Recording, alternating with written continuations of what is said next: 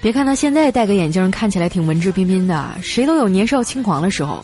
有一次我们去游泳啊，就看到他背上有一个长长的刀疤，我们就好奇啊，问他：“哎，小黑，你背上的刀疤怎么来的？”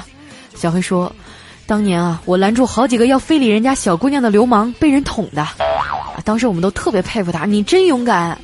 小黑说：“不是，是那个姑娘用剪刀捅的。”我们当时就纳闷了，那他为什么要捅你啊？